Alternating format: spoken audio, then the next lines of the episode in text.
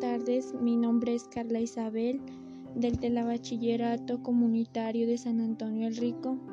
El día de hoy les hablaré sobre el tema ¿Los virus están vivos? Es interesante hablar de este tema ya que todos los días estamos expuestos a millones de virus. Estos son tan viejos como la vida misma, pero los científicos son incapaces de determinar si están vivos. Los virus se inscriben en nuestro ADN, influyendo en la saga humana mediante la mutación y la resistencia. Me pareció curioso que, que tragamos más de mil millones de virus cada vez que vamos a nadar.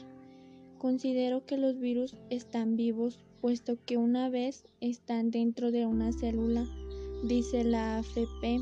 Para concluir, pienso que todos los virus realmente sí están vivos. Gracias por su atención.